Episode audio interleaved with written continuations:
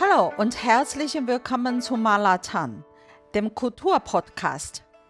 Ich bin Tian Tian. Und ich bin Swen Swen, auch Sven genannt. Heute soll es um Fotografie in China gehen. Die Entwicklungsgeschichte der chinesischen Fotografie war vom Anfang an auch eine Geschichte der Kommerzialisierung, vor allem aus sozialen Gründen. Auch in China kannte man das Prinzip der Lochkamera. Erstmal aufgeschrieben wurde es 400 vor Christus vom chinesischen Philosophen Mo Zi. Tatsächlich beginnt die eigentliche Entwicklung der chinesischen Fotografie mit dem Opiumkrieg. Ja, die Kamera obscura oder die Lochkamera eben, die kannte man in Europa seit Aristoteles. Also zumindest hat er sie das erste Mal aufgeschrieben und das war auch ungefähr so die Zeit. Nicht ganz so alt, aber 384 bis 322 lebte Aristoteles. Also ungefähr die gleiche Zeit hatte man die Kamera Obscura in Europa das erste Mal ja wahrscheinlich auch gebaut. Aber auch in Europa begann die Entwicklung der Fotografie im 19. Jahrhundert.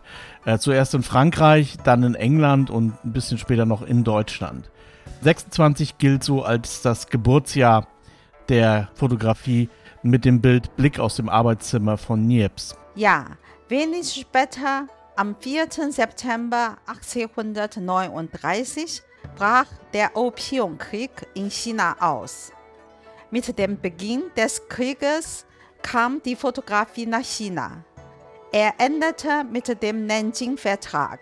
Infolge des Vertrages wurde China gezwungen, Geschäftsleute und Missionare nach China zu lassen. Die Fotografie breitete sich seit den 1840er Jahren in Guangzhou, Hongkong und anderen Orten in China aus. Wie auch in Europa wurde zuerst die Porträtfotografie genutzt. Fotografie und Malerei haben sicher viele Ähnlichkeiten. Die Fotografie war jedoch schneller und damit am Ende auch preiswerter. Zudem lieferte sie ein realistischeres Bild, was einen großen Einfluss auf die Porträtindustrie hatte. Um zu überleben, versuchte der Maler mit allen Mitteln fotografische Fähigkeiten zu erlernen und eröffnete eine Reihe der frühesten Fotostudiums in China, wie das Yichuan Painting Building, die Huilai Fotogalerie. Aber die Schlacht um das Porträt war noch nicht geschlagen. Zu einem war damals die Fototechnik und das Equipment noch nicht ausgereift. Zum anderen erhielt die traditionelle Malerei neue Konnotation. Über Jahrzehnte interessierten sich die Chinesen vor allem für die Porträtfotografie. Daher wurde das damalige Fotostudio Bildgalerie genannt. Viele der Porträtfilme dieser Zeit in Hongkong, Guangzhou und so weiter waren Zweigfilmen von Studiums aus den USA und Europa. In den 1870er und 80er Jahren boomten in Guangzhou, Fuzhou, Xiamen, Shanghai und anderen Orten die Fotostudiums und die Technik entwickelte sich rasant. Um 1880 kamen trockene Filme bzw. Platten auf den Markt. Damit konnten Fotostudium Fotos in großer Menge drucken. 1909 wurde die weltberühmte Beijing-Zhangjiakou Eisenbahn erfolgreich fertiggestellt und für den Verkehr freigegeben. Zum Gedenken an dieses Ereignis beauftragte die Regierung der Qing-Dynastie die Shanghai Tongsheng Fotogalerie mit der Aufnahme und Produktion einer Fotoserie von Brücken, Tunneln, Durchlässen, Fabriken, Lokomotiven und so weiter. Entstanden sind die zwei Bände Jinzhang Road Photographs of Workers mit insgesamt 183 12 Zoll Fotos. Ja, im Prinzip lief das in Europa ganz ähnlich. Erst wurde die Malerei kopiert, also vor allem Stillleben beziehungsweise Porträts natürlich, weil damit hat man das Geld verdient. Aber je besser die Technik wurde, kam immer mehr die Dokumentation in den Vordergrund. Ja, hier mal ein paar Eckdaten der 100 Jahre chinesische Fotografie. 1902 verwendete Liang Qichao Fotos in der in Japan gegründeten Zeitung Xinmin Chongbao. Das war der Beginn der Veröffentlichung von Nachrichtenfotos in chinesischer Publikationen. Herr Liang war einer der chinesischen Denker, Pädagoge, Schriftsteller, einer der Führer der Reformbewegung von 1898. 1903 Tianjin Technology School war die erste Schule, die Fototechnik lernte. 1912 wurde in Shanghai das Truth Pictorial gegründet. Jede Zeitschrift verwendete bis zu 37 aktuelle Fotos. Sie war der Pionier der großformatigen Fotozeitschrift Chinas. 1923 gründete die Beijing Universität die Art Photography Research Association, die später in Light Society umbenannt wurde. Dies ist die erste Organisation von Amateurfotografen in China. 1924 wurde Chen Wanlis The Great Wind Collection veröffentlicht, die erste Sammlung persönlicher Fotos in China. 1927 erschien Bannong Tianying, Chinas erstes Buch über die Ästhetik der Fotografie. 1928 nahm Lang Jingshan an der Organisation China Photographic Society teil und war später Vorsitzender der Taiwan Photographic Society. Er erforschte die Methode des Sammlers von Fotografie und wurde 1971 von Frankreich als einer der zehn besten Fotografen der Welt ausgewählt. 1920 bis 1939 in China wurde etwa 350 Fotozeitschriften veröffentlicht, davon 230 Fachzeitschriften. 1930 wurde Chinas erste nationale Fotoorganisation, die Shanghai Black and White Film Society, gegründet. Im Jahr 1932 eröffnete Qian Jinghua die Jinhua Factory in Shanghai, um die von ihm erfundene Ringkamera, das heißt Panoramakamera, herzustellen und zu verkaufen. 1934 bis 1936 erschienen nacheinander Fotobücher wie ein Brieftalk an Fine Art Fotografie, Like and Not Like und A Guide zu Fine Art Fotografie, die sich mit Fotografie als Kunst befassen. 1952 wurde die Abteilung für Nachrichtenfotografie der Nachrichtenagentur Xinhua gegründet. 1957 veranstaltete der chinesische Fotografieverband die erste nationale Ausstellung für Fotokunst. Im Jahr 1980 wurden 373.000 Einheiten, also fast ein Prozent der weltweiten gesamten Produktion von Kameras in China produziert. 1989 waren es fast 3 Millionen Einheiten also ca. 5% der Wertproduktion in China. Zu dieser Zeit gab es in China 75 Kamerahersteller und mehr als 70 Hersteller von Farbvergrößerern und Fotoausrüstung.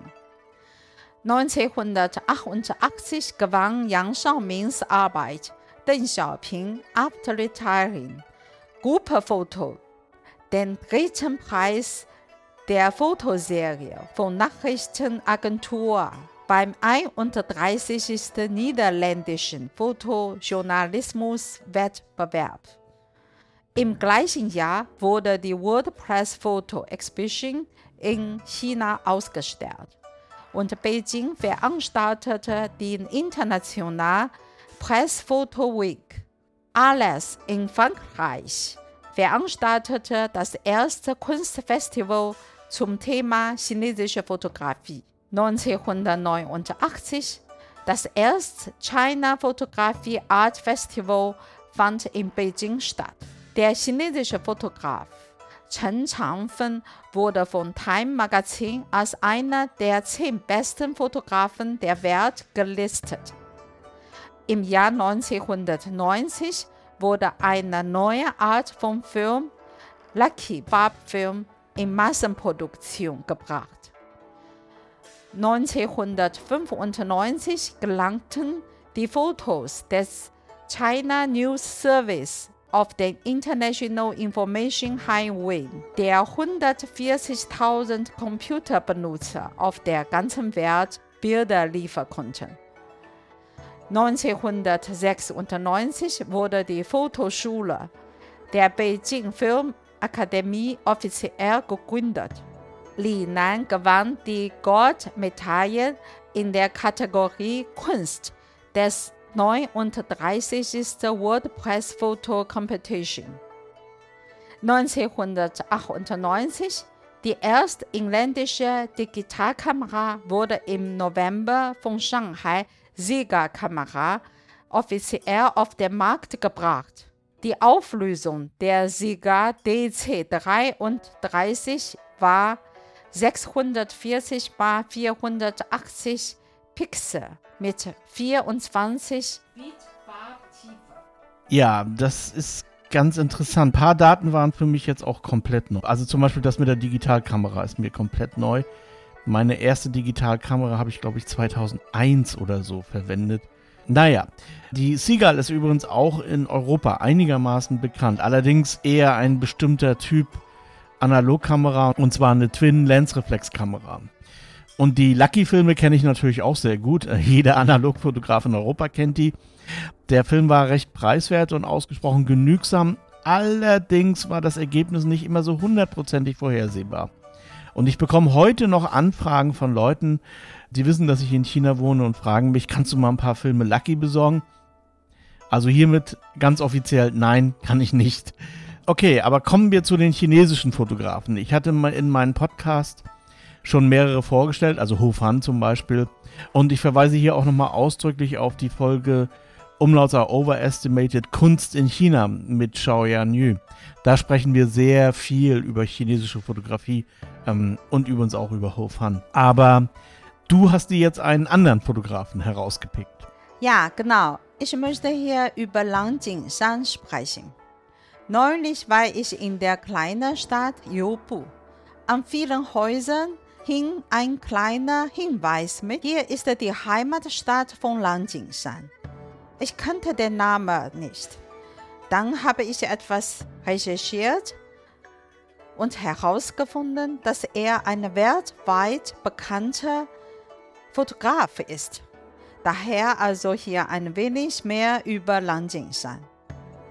Lan Jingshan stammt aus Youbu, einer Stadt in der Provinz Zhejiang.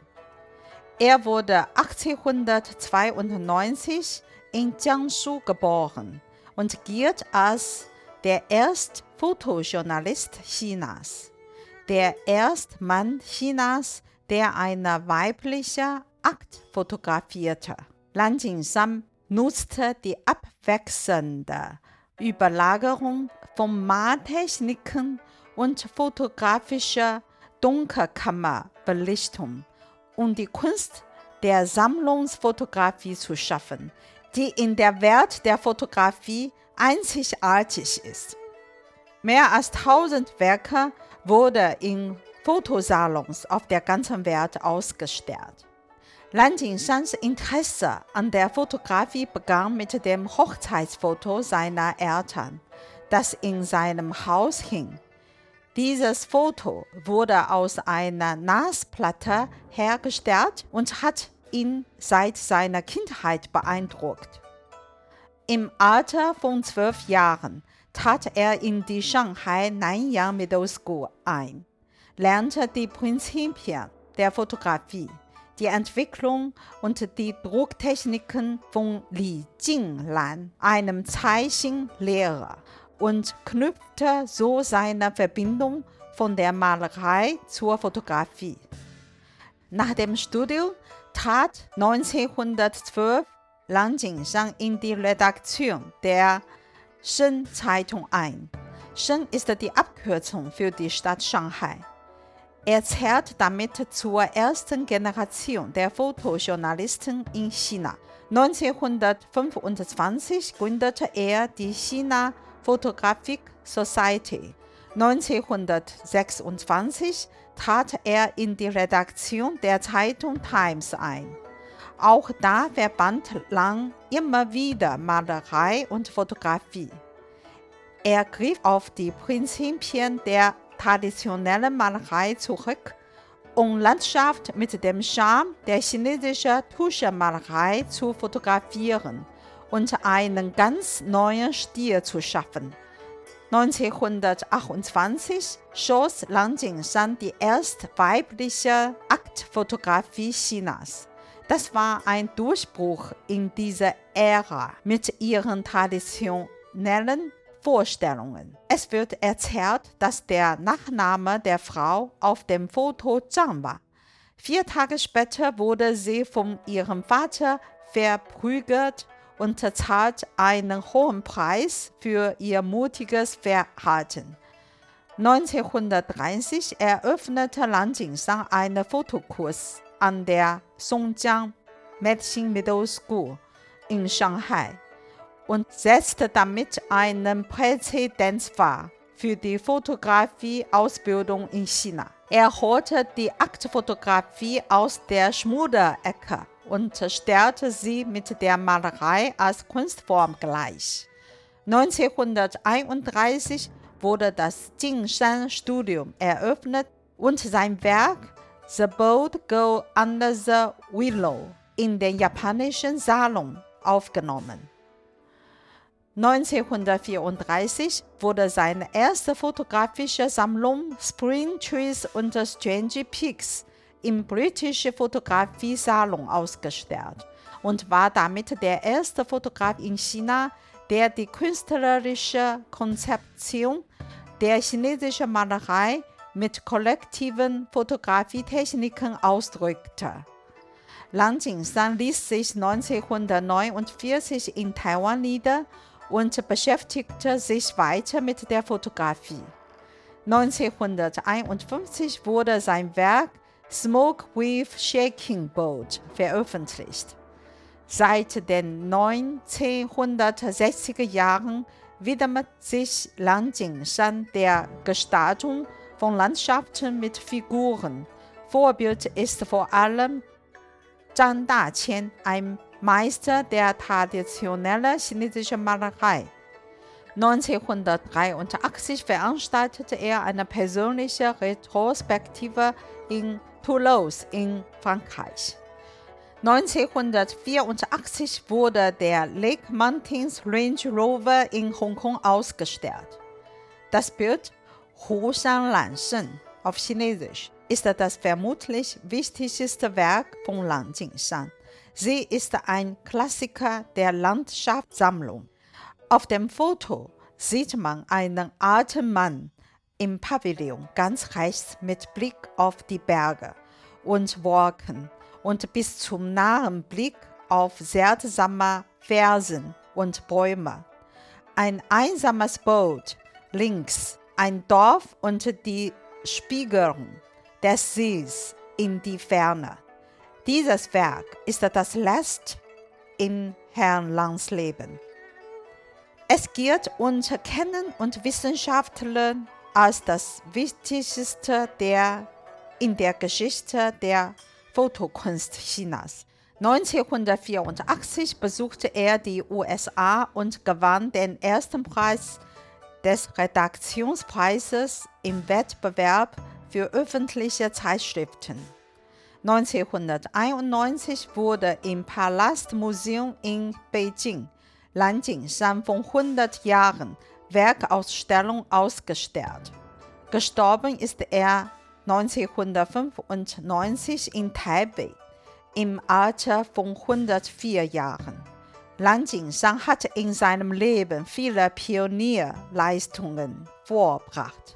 So gründete er zum Beispiel die China Photographic Society in Shanghai, die erste nationale Fotografiegesellschaft Chinas. Und er ist auch der erste chinesische Fotograf, dessen Werk in internationalen Ausstellungen gewürdigt wurde.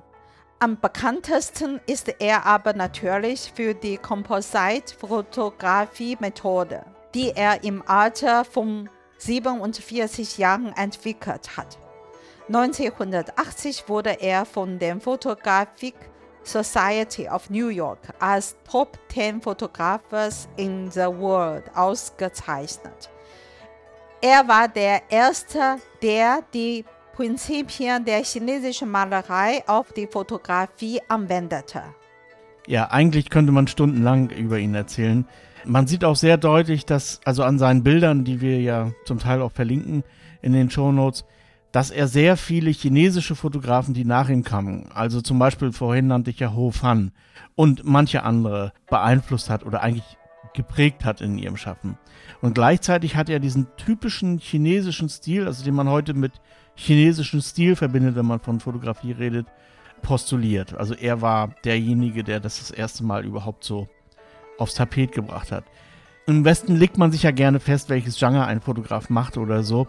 Der eine sagt, ich mache nur inszenierte Fotografie, der andere sagt, ich mache nur Documentary, der dritte sagt, ich mache nur Körperstudien oder Akt oder irgendwas.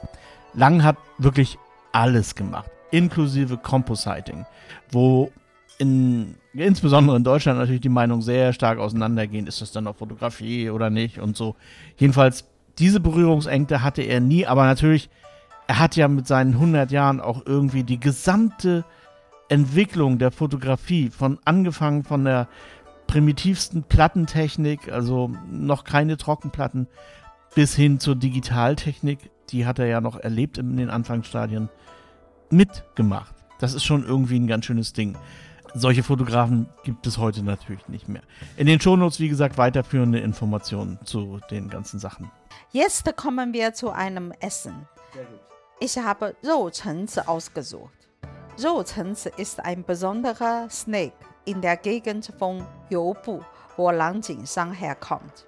Dies ist ein Dingsum der besonderen Art. In der Vergangenheit war es ein Snake, der speziell von der Schwiegermutter für ihren Schwiegersohn zubereitet wurde, um ihre Anerkennung für ihren Schwiegersohn auszudrücken. Wie schon gesagt, war ich vor kurzem in dieser Gegend. Das Rezept ist eigentlich einfach, aber man braucht etwas Geduld. Alles weitere in den Shownotes. Soweit und bis zum nächsten Mal. Bye bye. Bye bye.